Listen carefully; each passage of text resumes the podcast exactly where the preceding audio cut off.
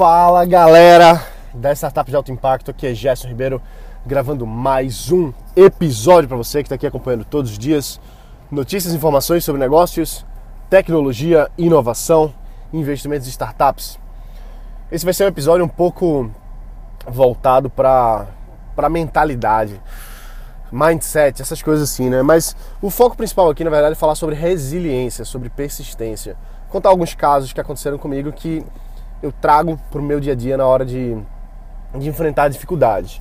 E o que acontece é o seguinte: esse podcast aqui, ele não é um podcast de mentalidade, não é um podcast de mindset, embora isso faz parte pra caramba. A gente é a nossa mente. A gente faz as coisas que a nossa mente tá, tá, tá em constante trabalho.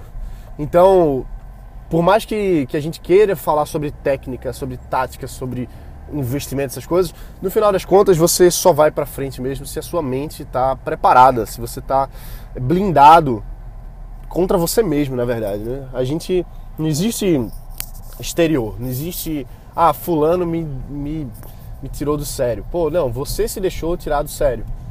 Então a nossa mente é muito forte é, em relação às nossas ações. É por isso que um, um grande competidor, um, um lutador, um atleta, seja em qualquer esporte, ele tem que entrar no jogo com a mente certa. Porque senão, às vezes, uma vaia, se ele não está com, com, a mente preparada, uma vaia faz com que ele perca um gol. E não pode deixar isso acontecer, né? Então, por que, que uma vaia tira um gol de um jogador de futebol? Porque ele não estava com a mente certa de esquecer isso de, e se deixar influenciar por, um, por uma coisa negativa. E claro que isso influi, claro que isso influi. Se tem uma torcida que está ajudando, está empolgando ali, é natural que os jogadores joguem melhor. E se ela tá ruim, é natural que ele jogue pior. Mas o bom jogador, o bom, ele faz o possível de tudo assim para ser blindado. Enfim, então falar de blindagem emocional, de blindagem de pensamento para a gente conseguir trabalhar melhor, para a gente conseguir ir atrás de metas maiores no nosso negócio, de crescer mais a empresa, de às vezes colocar em prática uma técnica, uma tática, um, uma, uma, coisa na venda ou, ou, enfim, a gente precisa estar tá pronto para isso. E para a gente estar tá pronto para isso, a gente precisa subir escada, subir uma escada. O que acontece é o seguinte, eu acho que a, a memória mais antiga que eu tenho, a memória mais antiga de quando eu era mais novinho, foi de quando eu joguei minha chupeta fora. Eu devia ter uns três anos, alguma coisa assim. E eu lembro desse dia. Eu, eu vivi esse dia, entendeu? Assim, eu lembro como se fosse, não ontem, mas assim, eu lembro do que, que aconteceu. E o que acontece é o seguinte: para uma criança jogar fora a chupeta é um desafio muito grande. Pô, é uma besteira, né? Só uma chupeta. Não é. Para aquela criancinha, aquilo ali é o mundo dela. É, é uma coisa muito, muito forte. Tem uma relação muito grande. E para mim não foi diferente, né? Eu tinha três anos, dois anos e pouco, três anos. E eu lembro, cara, eu lembro que eu coloquei na cabeça que eu já, já tava. que eu queria ir adiante, eu não queria mais ser pequenininho, eu queria me livrar daquilo ali que estava me jogando para trás. E eu lembro que eu chamei todo mundo em casa, eu morava na época numa casa, chamei todo mundo, minha avó, minha, meus pais e é, enfim, né? Todo mundo ali, minha tia. Já chamei todo mundo, eu disse, eu vou jogar fora a chupeta. Aí todo mundo foi pro terraço comigo e eu joguei a chupeta no, no na, na, na, grama, assim, no, no jardim, né? na, na, areia. Eu lembro disso. E ficou toda melada de areia, né? Meio, meio nojento, vamos dizer assim, tal, não quero mais. Só que ainda assim, ainda era, ainda era limpinho, né? Assim, pô, é só, é só lavar, só lavar. Enfim, o que acontece é que no outro dia, ou no mesmo dia à noite, alguma coisa assim, eu voltei atrás. Eu pedi para minha mãe lavar a chupeta e, e, peguei a chupeta de volta. Então foi uma. Foi, foi uma. Um setback, né? Assim, eu, eu fui para frente e dei um passo para trás. E, e, como criança, né? Isso, isso, isso aconteceu. Aí no outro dia eu disse: não, peraí, eu vou mesmo fazer esse negócio. Eu vou atrás, eu vou me livrar desse negócio, dessas amarras que estão me prendendo, né? E aí eu chamei todo mundo de novo. E dessa vez eu, eu fui fazer uma coisa definitiva. Dessa vez não ia ter volta. E o que, é que eu fiz? Eu fui pra rua. Pra rua mesmo. E na rua tinha, tinha essas canaletazinhas que passa água, sabe, da chuva na, na, na, na sarjeta, vamos dizer assim, né? E eu lembro que era muito nojento, era, era musgo, era verde, assim, sabe? Passava lá na frente de casa, negócio feioso, assim. É, a saneamento básico de Recife não é os melhores, né? Pelo menos naquela época não era tão bom, não. Hoje em dia tá melhor. Menos quando chove. Mas enfim, eu lembro que tinha aquela água, sabe, que ficava meio acumulada assim da chuva e tal. Ficava meio que um, um pântanozinho. Na minha cabeça era um pântanozinho, ou seja, uma coisa horrível, né? É, milhões de germes, bactérias, etc. Verde. E aí eu chamei todo mundo e eu joguei ali. Eu joguei ali. Porque para mim não tinha mais volta. E assim, eu, eu fico muito feliz de ter essa lembrança. Eu fico muito feliz porque foi uma vitória muito grande. Você olha para trás e assim, pô, mas jogou a chupeta, que besteira, né? Que, que, que nada. Mas para mim foi uma vitória muito grande. E aí eu, eu trago isso para hoje. Tem coisas para mim que são muito difíceis, que eu vou atrás, eu vou fazer e tal, e acabo voltando atrás, eu, eu piso na bola. E aí eu vou para frente e faço uma coisa que é definitiva, que não tem como voltar atrás. É, é a mesma mente, entendeu? É a mesma, é, a, o processo de decisão é a mesma coisa. Então a gente precisa trabalhando aos pouquinhos para fazer com que isso seja mais recorrente. Para a gente subir as escadas dos desafios. Vou dar um outro exemplo. É, pouca gente sabe, mas eu, eu sou piloto de aviões. Não profissionalmente, não fiz o curso de piloto privado. Uh, e uma das coisas que acontece é, é, que eu sempre gostei muito de, de mata, de trilha, de acampar, essas coisas. Eu sempre fui um cara muito assim de, de gostar da, do desafio, da mata, de fazer aventura, de desbravar. Eu gostava, eu sempre gostei, gosto muito disso. E quando eu fiz o curso de piloto, eu não sei se você sabe, mas os comissários de bordo eles são responsáveis pela segurança do voo. E por conta disso eles são obrigados, por lei, a fazer uma prova, um teste, um curso de sobrevivência na selva e no mar. Todo comissário tem que fazer isso. Em alguns lugares é, é mais severo, em alguns lugares é mais, é mais bobinho, vamos dizer assim, mas todos são obrigados. Piloto não é obrigado. Mas eu disse assim, pô, eu quero fazer o desafio, eu quero fazer esse curso, porque eu quero me pôr à prova eu quero ir e tal. E eram dois dias na mata, sem comida e sem água, um dia inteiro em simulação de mar, então a gente ficou um dia todo dentro da, de um bote, enfim, né, num, num, num grande lago para simular o mar. E os outros dois dias foram 100% na mata, sem comida, sem água, sem abrigo, nada. E assim, eu fiz questão de ir. Eu fiz questão de ir. Não precisava ter ido, como piloto não precisa ir. Mas eu quis ir para me desafiar, para passar por aquela experiência ruim. E bicho, foi ruim. Cara, no meio lá eu disse: o que, é que eu tô fazendo aqui, velho? Eu vim aqui porque. O que, é que eu tô fazendo aqui? Sem comida, sem água, já ficando doido. É, no último dia de manhã, cedinho assim no meio da mata, eu fui beber água. Sabe como é que eu bebi água? Eu, eu fiquei lambendo as folhas da mata, porque tinha orvalho. Era essa água que eu bebia entendeu? E eu sei que tem muita gente que passa por coisas muito piores. Eu sei que o pessoal do exército mesmo faz coisa muito, muito mais pesada. Mas para um civil, para pessoa comum do dia a dia, vamos dizer assim, eu e você, isso é um grande desafio. Passar dois dias sem água, meu amigo, é, é foda. Muito foda, você fica doido. Comida não tem problema, mas água é foda. Enfim, e no último dia, eles deram uma coisinha pra gente comer. Foi um, um, um biscoitinho doce, né? um biscoitinho doce, bolacha, sei lá quem é paulista aí vai chamar que é bolacha, mas é biscoito. Doce, né? Era um biscoito para 30 pessoas. Um biscoitinho para 30 pessoas. E teve gente que ficou puta da vida assim: ah, eu não quero não, isso aqui, porque é um absurdo. Os caras estarem aqui tirando onda com a gente, zoando, a gente está aqui sem comida, sem água, os caras estão aqui dando um biscoitinho para 30 pessoas. Eu, cara, não quis nem saber, velho. Eu peguei um, pedacinhozinho minúsculo, assim, coloquei para dentro, um mínimo de glicose. E o que acontece é o seguinte: é, chegou um momento que eu tava, assim, no, no, limite, assim, no limite mesmo. Eu pensei assim, bicho, eu vou, eu vou desmaiar aqui. Eu vou desmaiar. A gente tava fazendo trilha o dia todo. Tinha uma pessoa que tinha machucado o joelho, a gente teve que fazer umas, umas talas lá, fazer umas, uma, uma bandagem para poder levar ela no braço. E a gente fazia, fazia esse negócio carregando ela. Eram quatro pessoas passando aí por, por cima de tronco, por baixo do negócio, os instrutores tirando onda com a gente, assim, levando a gente pelo caminho errado para dizer, eita, eita, tem que voltar, tem que voltar que a gente errou. Eles faziam isso de propósito para deixar a gente no limite. A ideia é essa, deixar você no estresse máximo. E eu acho isso interessantíssimo. Mas na hora ficar puto, né, claro. Enfim, chegou um momento que ele disse assim, eu vou desistir, eu vou desistir, eu vou, vou desmaiar. E eu não desmaiei. Chegou no momento que, pum, veio uma energia, não sei de onde, eu consegui ir até o fim e ótimo. Tem, tem um negócio chamado a lei dos 20%, parece que.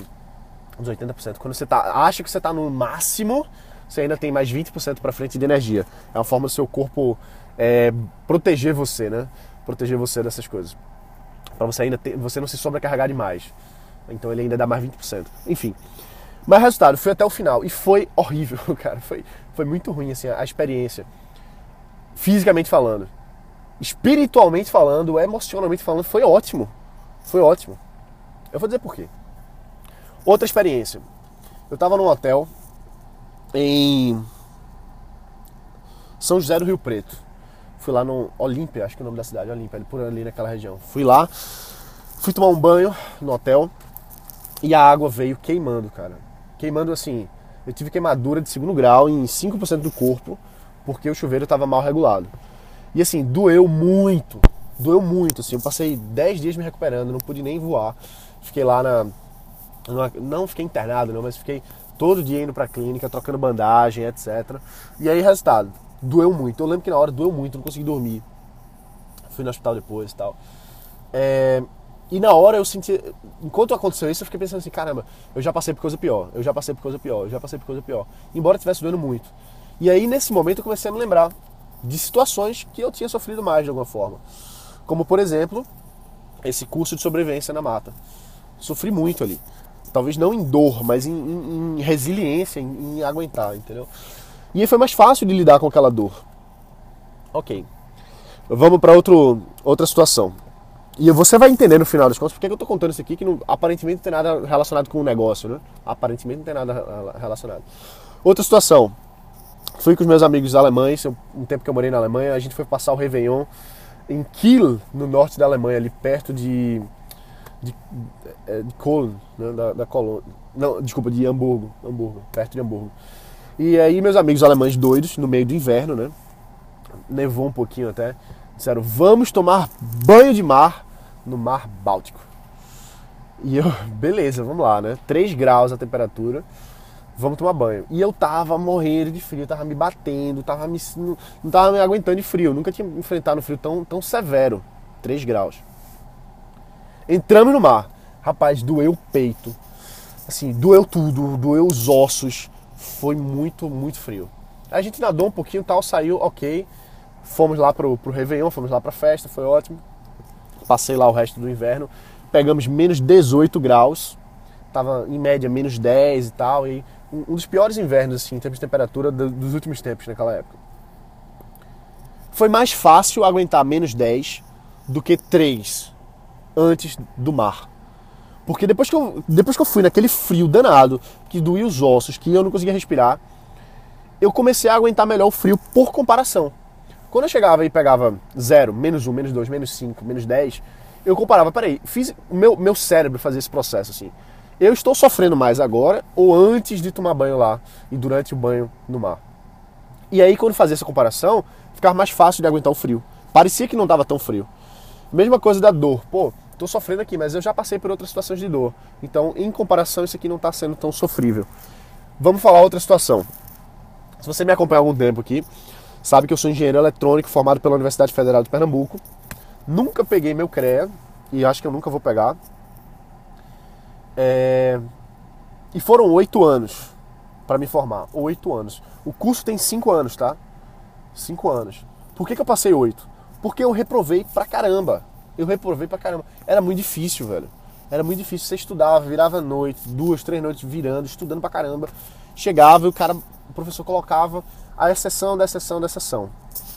Ou então fazia de um jeito lá e, e, e marcava você e se, se vangloriava de, de, dos alunos tirarem três, quatro, de se vangloriar, de ser o professor mais difícil. Enfim. E foi muito difícil. Foi difícil pra caramba. Quantas vezes eu pensei em desistir? Quantas vezes?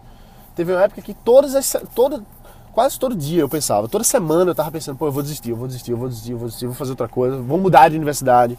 Fiz vestibular para outras universidades, passei nos outros vestibulares, mas alguma coisa dentro de mim dizia assim: eu preciso terminar isso aqui.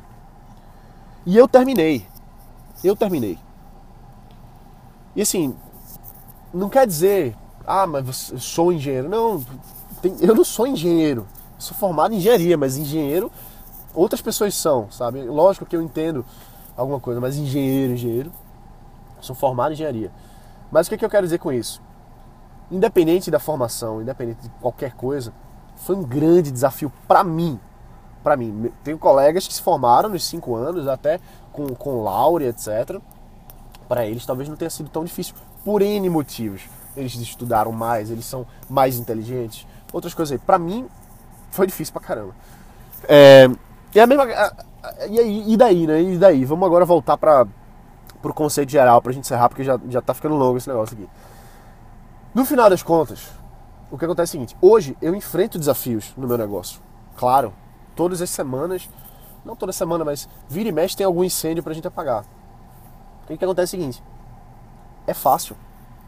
É fácil. Não dói tanto. Não dói tanto. Não, não, não tem desespero para mim desespero, eu sentia desespero na faculdade, eu sentia desespero, me sentia desesperado. Me dava angústia gigante. Eu não sinto isso no meu negócio, nas minhas, nas minhas empresas, eu não sinto isso. Parece que é fácil de resolver, porque parece que o que eu faço dá resultado. E se eu faço tá, não está dando resultado é porque fiz alguma coisa errada. Um pouco diferente da engenharia. Na engenharia eu fazia certo, ou mais ou menos certo, e em vez de tirar uma nota condizente, eu tirava nota 2, 3.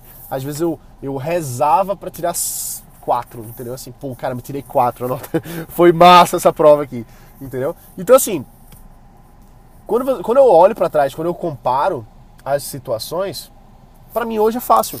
Para mim o desafio agora é mais fácil.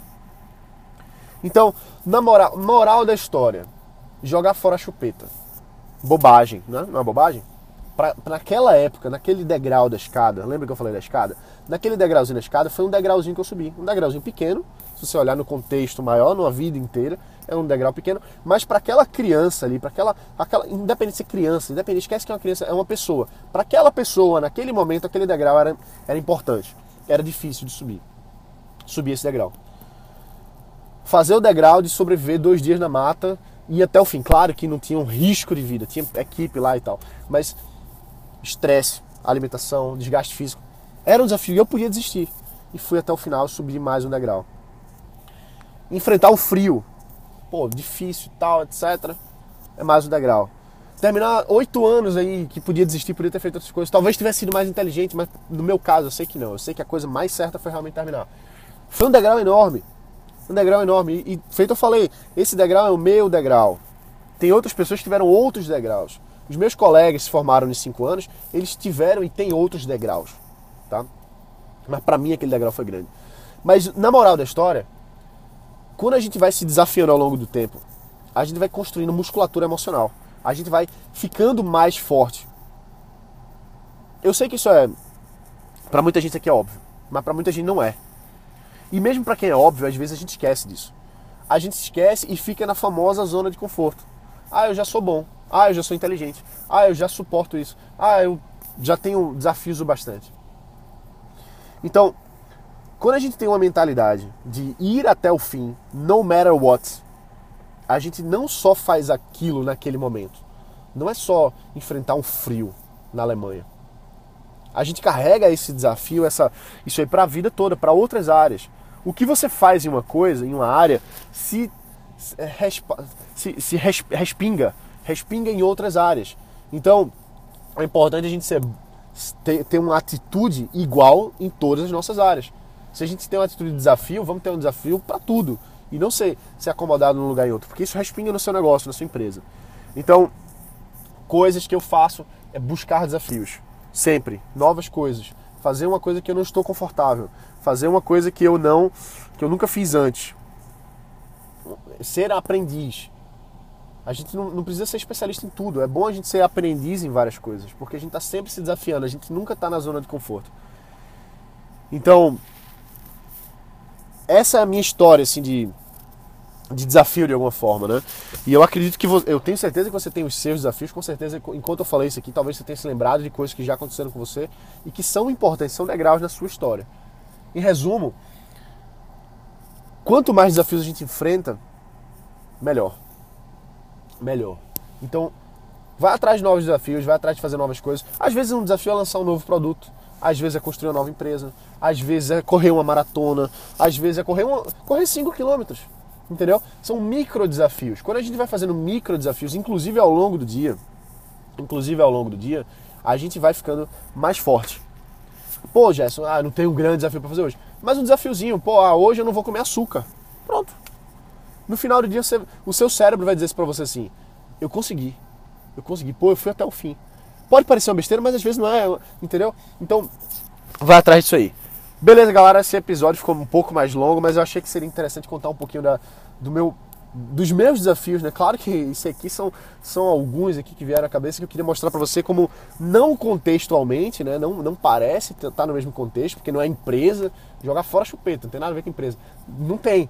Mas quando eu enfrento um desafio grande, inconscientemente o meu eu, ele vai lá atrás, mesmo que eu não veja isso de forma racional, mas ele vai lá atrás e vê assim, eu já consegui fazer isso, eu já consegui fazer isso, então eu vou fazer isso de novo, eu vou conseguir vencer. Enquanto que a gente alimenta dentro da gente pensamentos negativos, é, de derrotismo, derrotistas, se isso é o que predomina na sua cabeça, você acaba travado, não faz nada, porque você já fica pensando assim, ah, eu, eu, eu comecei o um negócio e não consegui levar adiante. Ah, eu tentei uh, ir num jogo de voleibol quando eu era jovem e não fui até o fim. Entendeu? Ah, mas eu sempre desisti. Eu sou uma pessoa que desiste. Se você alimenta esses pensamentos, ferrou, cara, ferrou. A gente precisa. E mesmo que você tenha vivido uma vida derrotista, não importa. Sempre é hora para mudar, sempre é hora da gente transformar a gente mesmo, né? Então eu sei que isso aqui foi um bate-papo.